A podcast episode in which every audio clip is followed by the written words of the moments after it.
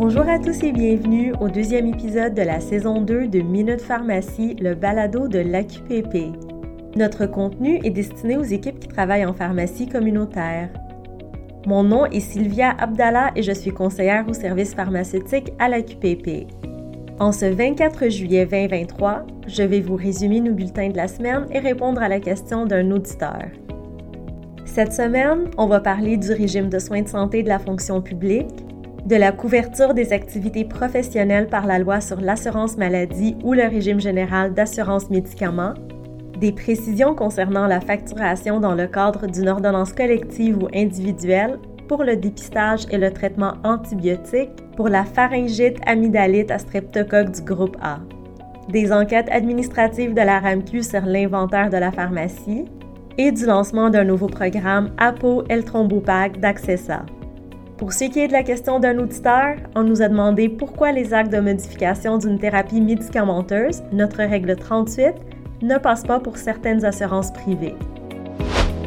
On va commencer avec un sujet qui a été très populaire sur notre page Facebook dans les dernières semaines, soit la transition du régime de soins de santé de la fonction publique ou RSSFP à Canada Vie. Depuis sa transition, vous avez été plusieurs à nous faire savoir qu'il y avait des irrégularités dans les demandes des règlements pour les assurés du RSSFP et leurs personnes à charge. On vous a envoyé un bulletin à ce sujet le 7 juillet que je vous invite à lire pour les instructions de facturation, comme le changement dans les numéros de régime ou de groupe. On vous a aussi transmis un numéro de téléphone pour vos patients et un autre pour que vous puissiez rejoindre Canada Vie en cas de problème. On vous suggère de communiquer avec votre fournisseur de logiciels de gestion d'officine si vous avez besoin de soutien pour la mise à jour du numéro de régime ou de groupe. Profitez-en aussi pour vérifier que les demandes de règlement associées à ces nouveaux numéros seront soumises sous votre numéro de fournisseur RSSFP. En fait, votre numéro de fournisseur pour le RSSFP n'a pas changé et le numéro d'assureur est toujours le 12. TELUS demeure le gestionnaire du programme de médicaments du RSSFP. Certains d'entre vous nous ont rapporté aussi que depuis le changement, certains logiciels en pharmacie ont intégré automatiquement l'impression de la facture détaillée. On vous rappelle que l'AQPP soutient que cette obligation n'est pas applicable au régime d'assurance des employés fédéraux, dont le RSSFP, puisque ces employés-là ne sont pas visés par le régime général d'assurance médicaments. On continue sur notre lancée avec un autre sujet populaire qui est la couverture de certaines activités professionnelles par les assurances privées. C'est important de distinguer ici que certaines activités seront couvertes par la loi sur l'assurance maladie ou la LAM, alors que d'autres le seront par le régime général d'assurance médicaments ou le RGAM. Pour les activités couvertes dans le cadre de la LAM, la réclamation va se faire par la RAMQ avec le numéro d'assurance maladie pour tous. C'est le cas, par exemple, de l'amorce d'une thérapie médicamenteuse, notre règle 31, ou encore de la prise en charge en soutien à la déprescription, la règle 33. Alors que pour les activités couvertes dans le cadre du RGIM, la réclamation va se faire au régime d'assurance de la personne, assurance privée ou assurance publique selon le cas. La modification d'une thérapie médicamenteuse, notre règle 38, et le service d'évaluation de prolongation, la règle 35, en sont des exemples. On vous a préparé un tableau synthèse des activités professionnelles en pharmacie et leur couverture, que je vous invite à consulter et partager avec votre équipe de laboratoire. Vous allez le trouver dans les notes du balado. Pour le prochain sujet, on va prendre le temps de revoir comment facturer nos services dans le cadre d'une ordonnance collective ou individuelle. Ce sujet nous est parvenu après qu'une ordonnance collective pour le dépistage et le traitement antibiotique pour la pharyngite amygdalite à streptocoque du groupe A a été lancée dans la région de la Montérégie et plusieurs se demandaient comment facturer alors le test de dépistage du streptocoque. On commence à la base. On sait que la loi sur la pharmacie autorise le pharmacien à effectuer un prélèvement en introduisant un instrument dans le pharynx du patient dans le cadre de l'exercice de sa profession mais il lui faut une ordonnance individuelle lorsque le test est requis dans le cadre de l'utilisation appropriée d'une thérapie médicamenteuse ou collective, comme celle en Montérégie, pour lui permettre de réaliser cette activité clinique pour des fins de dépistage. C'est un service non assuré pour lequel vous pouvez réclamer un montant à votre patient parce qu'il ne fait pas partie des services assurés en vertu de la loi. Alors les frais ne seront pas considérés comme accessoires. Un assureur privé pourra donc accepter ou refuser d'offrir une couverture pour ce service. Mais alors, comment on va facturer? En fait, vous pouvez facturer des frais globaux aux patients en fonction des activités réalisées, mais deux contextes sont à distinguer. Dans le premier contexte, le pharmacien ou son infirmière fait le prélèvement de l'échantillon, puis effectue le test d'analyse du prélèvement avec le matériel nécessaire. Alors que dans le deuxième contexte, le pharmacien ou son infirmière reçoit le prélèvement effectué ailleurs et fait seulement le test d'analyse du prélèvement avec le matériel nécessaire. On comprend qu'un montant moins élevé va être facturé dans le deuxième contexte, considérant que moins de manipulations et moins de matériel sont requis. On vous rappelle aussi que le même montant doit être facturé à tous vos patients pour un même service et que le pharmacien doit établir un prix juste et raisonnable. On vous recommande d'informer d'avance vos patients des montants associés à vos services. On continue avec un sujet de la RAMQ et on va parler des enquêtes administratives de la RAMQ sur l'inventaire de la pharmacie. On sait que depuis 2016, la RAMQ procède régulièrement à des enquêtes administratives, notamment sur l'inventaire de la pharmacie. Ce type d'enquête vise à analyser les achats et les ventes de la pharmacie pour certains médicaments ciblés.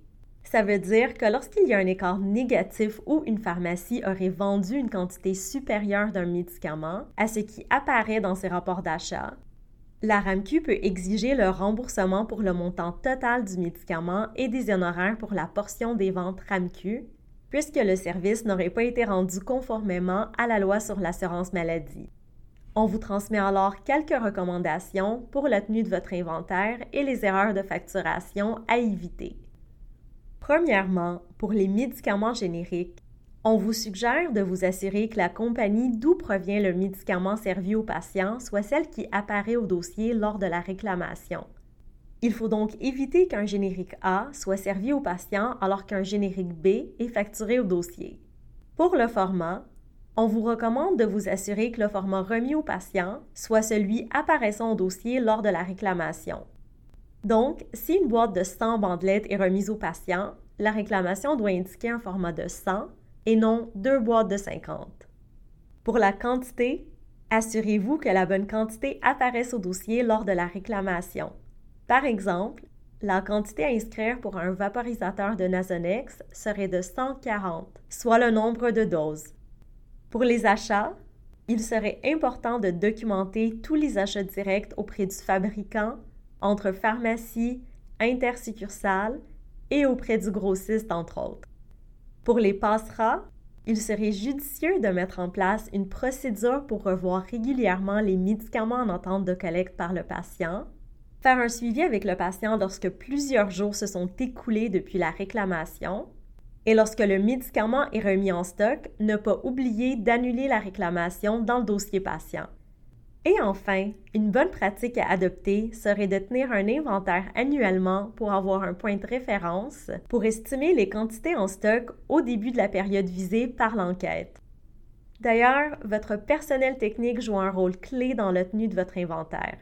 Alors n'hésitez pas à partager ces recommandations avec vos équipes et de mettre les procédures nécessaires en place.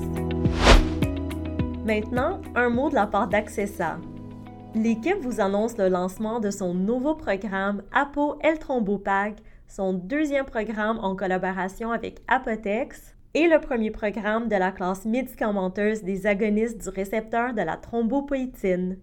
Il y a aussi une formation clinique qui est disponible dès aujourd'hui sur l'L-Thrombopac, accréditée pour une unité de formation continue par l'OPQ. Vous la trouverez dans les notes.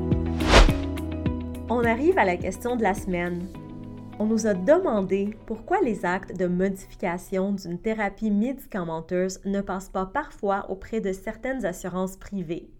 Vous allez trouver dans les notes du balado un bulletin partagé le 1er mai à ce sujet. Il explique tout et vous fournit les pseudodines à utiliser.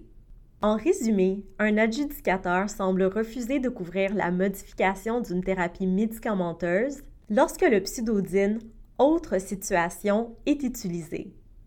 Cette situation découle d'une décision prise par Green Shield Canada pour leur adjudicateur HBM, qui est utilisé par certains assureurs.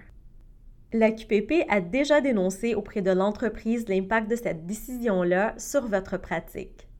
On vous assure qu'il est toujours possible de réclamer vos activités de modification de la thérapie médicamenteuse pour vos patients dont l'assurance retient les services d'HBM, mais seuls deux pseudodines sont pour le moment reconnus par cet adjudicateur. Celui pour efficacité ou sécurité ou celui pour CC. On poursuit nos démarches auprès de Green Shield Canada pour trouver une solution applicable à tous les partenaires de l'industrie, incluant les développeurs de logiciels en pharmacie. C'est déjà la fin de ce deuxième épisode de la deuxième saison de Minute Pharmacie de l'AQPP. On vous rappelle de consulter les ressources de l'AQPP pour rester bien informé au sujet de votre profession et des activités de votre association, dont les bulletins de l'AQPP, son site Internet et les formations offertes. Si vous travaillez dans une pharmacie communautaire, demandez à votre employeur la clé secrète de votre pharmacie pour pouvoir vous connecter à l'espace pharmacien du site monpharmacien.ca et accéder à nos nombreux services N'hésitez surtout pas à nous faire part de vos questions et commentaires. À bientôt!